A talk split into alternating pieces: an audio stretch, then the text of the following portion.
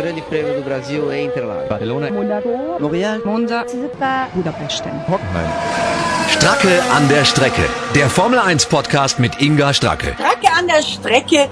Ich selber bin nicht an der Strecke, aber die Formel 1. Zum ersten Mal in diesem Jahr drehen die Boliden ihre Runden auf der Rennstrecke zu einem Grand Prix. In Australien waren wir ja alle da. Und dann wurde abgesagt, bevor nur ein Formel 1 Auto gefahren ist. Jetzt ist es tatsächlich soweit. Der Saisonstart hat begonnen. Natürlich unter komplett anderen Bedingungen und Voraussetzungen, als das normalerweise der Fall ist. Nichtsdestotrotz, die Formel 1 ist am Red Bull Ring in Spielberg und dort ist auch Bernd Meinender, der Formel 1 Safety Car Fahrer. Bernd, erstmal grüß dich und hallo und Servus in die Steiermark. Ach, hallo, liebe Inga, hallo, liebe Zuhörer.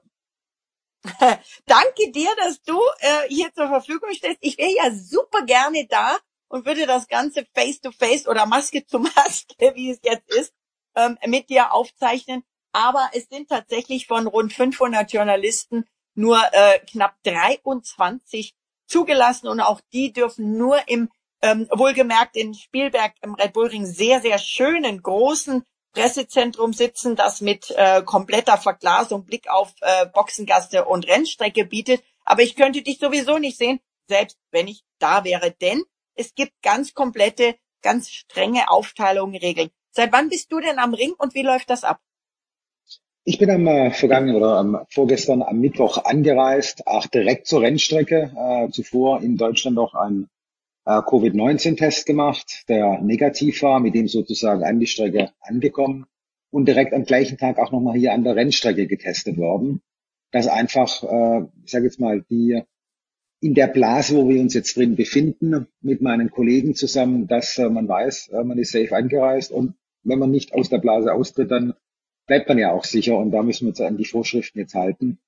Äh, geht aber relativ einfach. Klar, Mundschutz ist immer so ein Thema, äh, Hygiene, aber ich sage alles, das hält sich alles im Verhältnis. Man muss halt nur ein bisschen darauf achten, dann kriegt man das alles schon gut hin.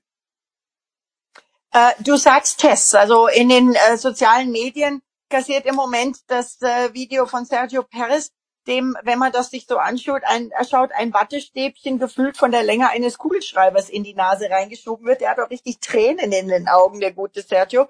Ähm, ist das bei dir auch so gewesen? Das war bei mir in, in Deutschland bei dem ersten Test so und auch jetzt hier an der Rennstrecke. Ja, man muss da, glaube ich, ein bisschen durch und angeblich soll es so sein, umso weiter man äh, in diese Räume oder Räume kommt, wo man, wo man die Viren finden kann, dann ist es auch wichtig, dass man so weit reingeht, äh, dass auch wirklich alles safe ist. Angenehm ist es sicherlich nicht, da gibt es angenehmere Dinge. Aber es ist für die Sicherheit und Sicherheit ist ja dein Geschäft, Bernd. Du sprichst von einer Blase. Ist das jetzt so, dass zum Beispiel du hast ja auch einen Co-Piloten, du und dein Co-Pilot im Safety Car eine Einzelblase sind oder wie viele Leute seid ihr in eurer in Anführungszeichen Safety Car Blase?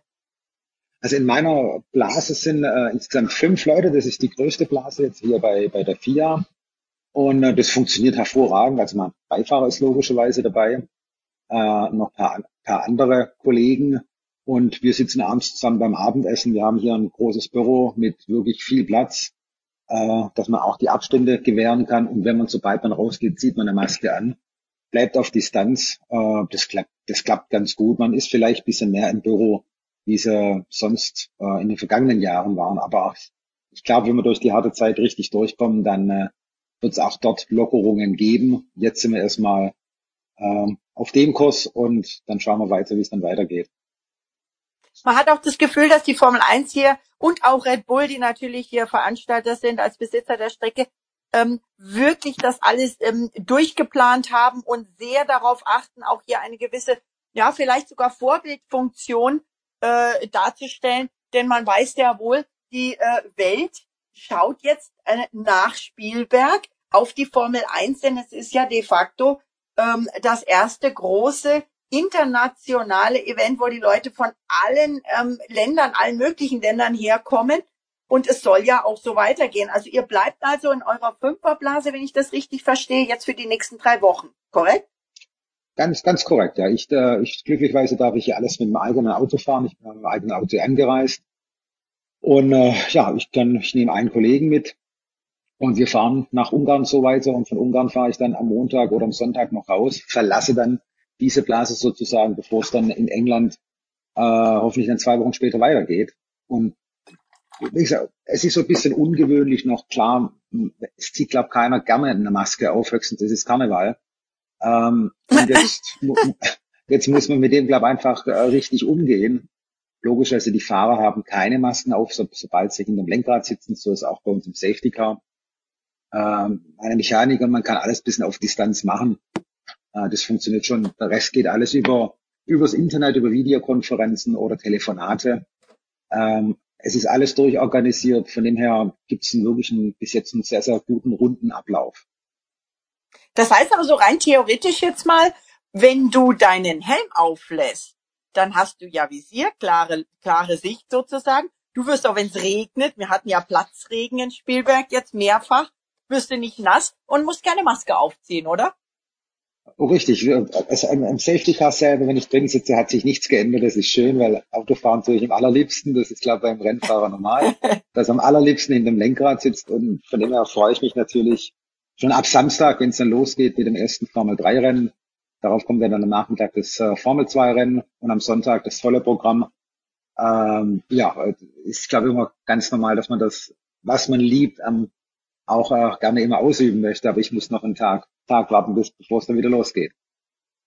Du sprichst jetzt die Nachwuchsformeln an. Das finde ich tolles Thema, sehr spannend und auch schön auch für Deutschland, denn wir haben hier in der Formel 2 den Mick Schumacher, in der Formel 3 den David Schumacher und kleiner Trommelwirbel, hier sind wir doch gleich äh, auch beim Thema ähm, Chancengleichheit, Sophia Flörsch, ähm, eine sehr aufstrebende, talentierte junge Rennfahrerin, ähm, wie beobachtest du denn die Nachwuchsformeln?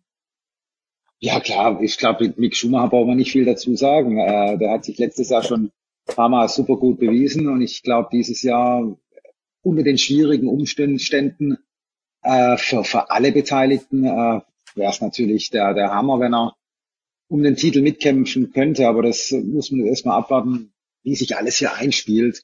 Äh, zu Formel 3 mit David Schumacher, ja, äh, absolut aufstrebend, super, super gut unterwegs, aber auch neue Situation natürlich. Und dann kommt unsere Überfliegerin, ich drück's mal so, ich kenne Sophia ganz gut. Ähm, ja, der, der Sprung natürlich jetzt in die Formel 3 Meisterschaft, großer, schwieriger Schritt für sie. Und ähm, mal, mal sehen, wie sie sich da schlagen tut.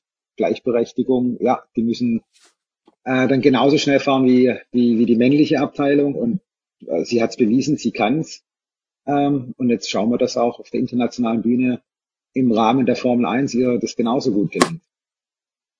Das wird auf jeden Fall spannend und ich finde es toll, dass die äh, auch die Nachwuchsformeln äh, dieses Wochenende, auch der Porsche Supercup, dass die fahren dürfen, dass die Rahmenrennen stattfinden. Grundsätzlich, Bernd, wie ist die Atmosphäre? Ähm, ich habe gehört, man fährt an die Rennstrecke hin und da, wo sonst natürlich die vollen Party-Campingwiesen sind, voller feiernder, begeisterter Leute, vor allem Holländer natürlich auch immer mit äh, Max Verstappen, da grasen jetzt die Kühe. Richtig, also hier ist noch drumherum Normalität, äh, ja, wie es ganz normal, wie es halt hier in der Steiermark ist. Äh, an der Rennstrecke selber, also hier im Paddock, äh, ja, es hat sie natürlich, es gibt keine Hospitalities, äh, es sind alles nur Container, ob, ob sozusagen, äh, die Teams haben ihre Trucks dabei natürlich mit Material, das ist alles gleich geblieben.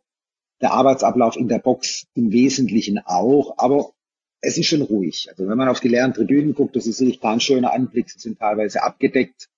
Wenn man jetzt direkt hinterm Steuer sitzt, dann merkt man es nicht so sehr. Mit Zuschauern, mit Fans wäre es natürlich wieder überragend, aber ich glaube, es ist wichtig für den Sport, dass wir jetzt zeigen, man kann fahren, äh, unter den dementsprechenden Voraussetzungen und äh, das ziehen wir jetzt durch und es wird auch sicherlich wieder andere Zeiten äh, mit Fans an der Rennstrecke geben. Und das Einzige, was, was gut geworden ist, man hat schneller einen Parkplatz im Paddock.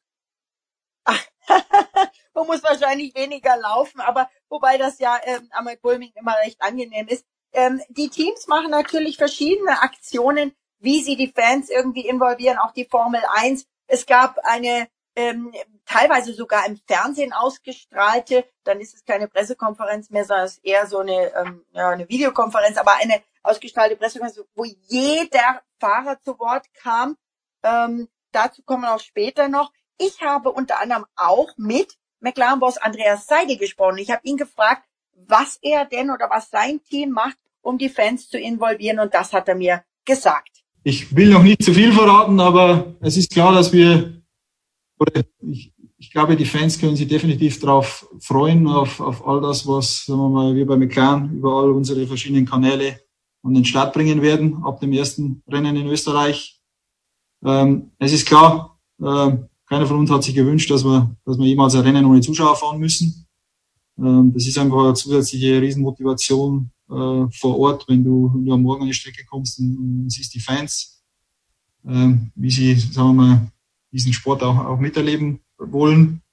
Und deswegen glaube ich, ist es auch unsere Verpflichtung, hier auf allen Kanälen, die wir haben, äh, unsere Fans bestmöglich mit Informationen zu versorgen und einfach am, an den Rennwochenenden teilnehmen zu lassen. Stay tuned.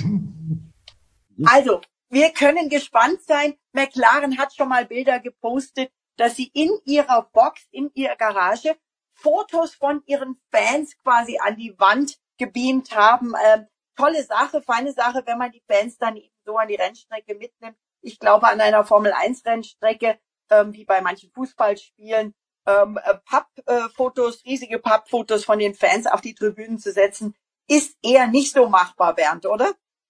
Nein, das ist, glaube ich, nicht, nicht, nicht so machbar. Aber ich finde natürlich alles gut, dass die Fans unterstützt, dass man sie teilhaben lässt in der ganzen Sache hier, wie es hier abgeht. Denn äh, wir, wir brauchen die Fans auch wieder zurück äh, über kurz oder lang. Äh, und jetzt müssen wir halt auf lang spielen, dass wir einfach sicher erstmal den Sport anrollen können. Und ja, wenn du mich jetzt fragst, äh, wie, ist, wie ist das Gefühl direkt im, im Paddock? Es ist natürlich nicht so wie früher, aber man kann gut damit umgehen, man kann gut damit arbeiten.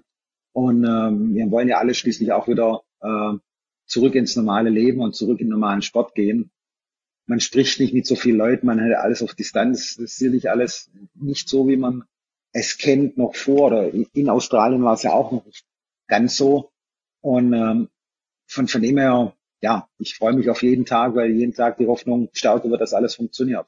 Absolut. Und die Fans freuen sich, die Formel 1 freut sich. Und mit jedem, mit dem ich in den letzten Wochen gesprochen habe, die sagen auch, auch eben auch Seidel und die Teamchefs äh, anderer Teams sagen, ähm, klar wären das jetzt harte Wochen für alle, weil äh, die Leute halt teilweise mehrere Wochen am Stück eben auch in ihrer Teamblase sind.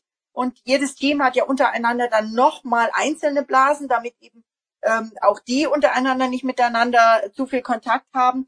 Und die sagen alle, aber nichtsdestotrotz, alle sind hochmotiviert, engagiert, begeistert, weil es endlich wieder losgeht. Und weil es natürlich letztendlich unterm Strich ja auch um jeden Job geht. Nämlich, wenn es jetzt weitergeht, dann kann die Formel 1 wieder aufatmen.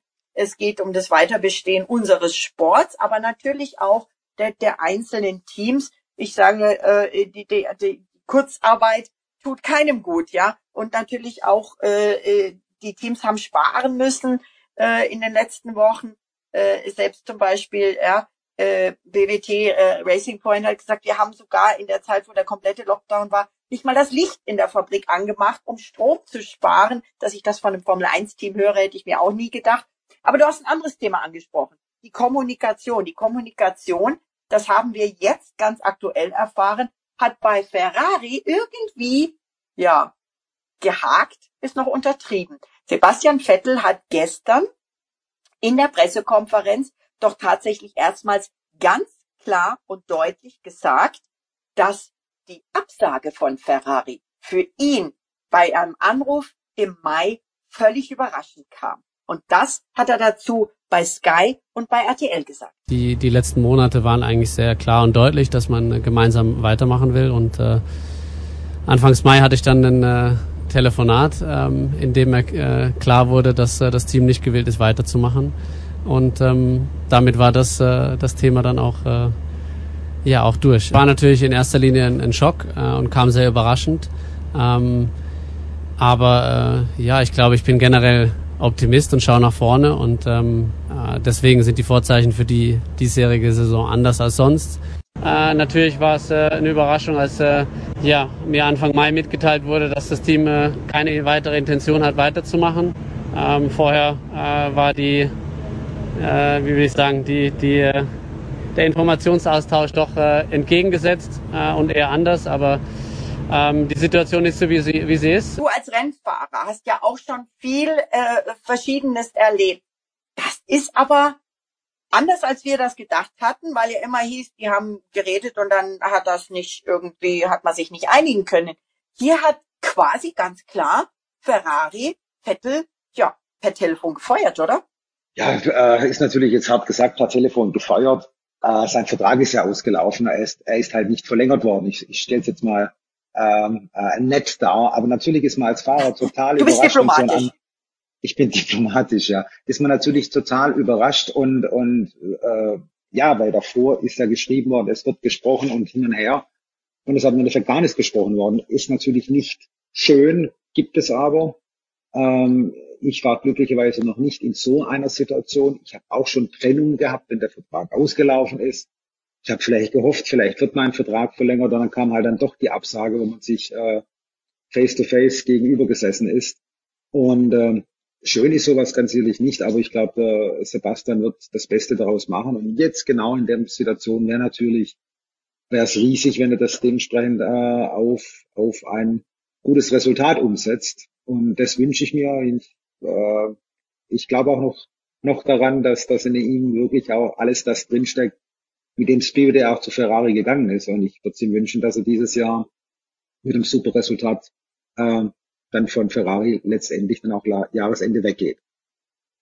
Absolut, ich stimme dir dazu. Ich sehe in ihm auch noch das Feuer. Und ähm, er hat auch eben bei unseren Kollegen vom Fernsehen gesagt, dass er dieses Jahr erstmal einfach einsteigen und fahren will. Und das hat er gesagt. Äh, ich bin ehrlich gesagt äh, sehr glücklich, hier, hier zu sein.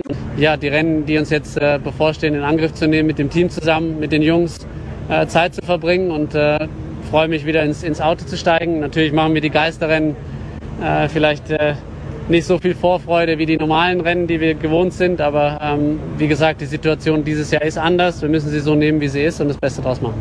Ich glaube, das große Ziel ist dieses Jahr, das, das ordentlich zu beenden und gemeinsam zu beenden. Ähm, ich glaube, äh, nachtreten ist jetzt nicht, ist nicht meine Art und auch nicht, äh, nicht mein Ziel. Im Gegenteil, ähm, ich freue mich auf die Aufgabe, die ich habe und die Chance, die ich habe. Und äh, äh, der Rest, äh, auch was die Zukunft angeht, wird sich, äh, wird sich dann zeigen.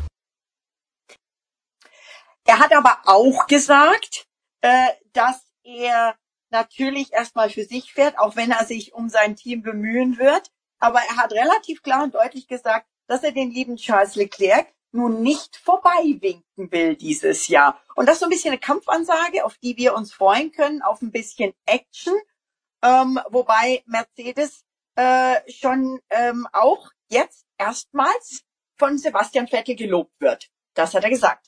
Ja, der Mercedes ist das beste Auto im Feld und ich glaube in gewisser Weise für jeden von uns Fahrer eine Garantie, dass wenn er einsteigt, dass er um die WM mitfahren kann. Wie ich gesagt habe, ist mir natürlich wichtig, dass ich äh, ja, ein konkurrenzfähiges Auto ähm, haben werde in der Zukunft. Ähm, äh, deswegen wäre das eine Option. Ähm, aber ich weiß nicht, was die, äh, was die Pläne seitens Mercedes, Mercedes sind. Ähm, ähm, ja, deswegen, wie gesagt, äh, ich bin auch nicht in, in zu großer Eile. Also werden wir schauen, was die, was die ersten Rennen bringen. Ja, das ist doch eine Bewerbung. Bernd, wirst du ihm dein Safety Car abtreten, wenn es nicht beim Mercedes Formel 1 Team klappt? Oder was glaubst du? Ja, ich glaube, Sebastian ist doch zum Safety Car fahren doch noch ein bisschen zu jung. Er hat, glaube andere Voraussetzungen wie ich. Von dem her bin ich, bin ich froh. Außerdem habe ich einen Vertrag. Äh, von, von, von dem ist her, aber auch ein Mercedes, äh, immerhin.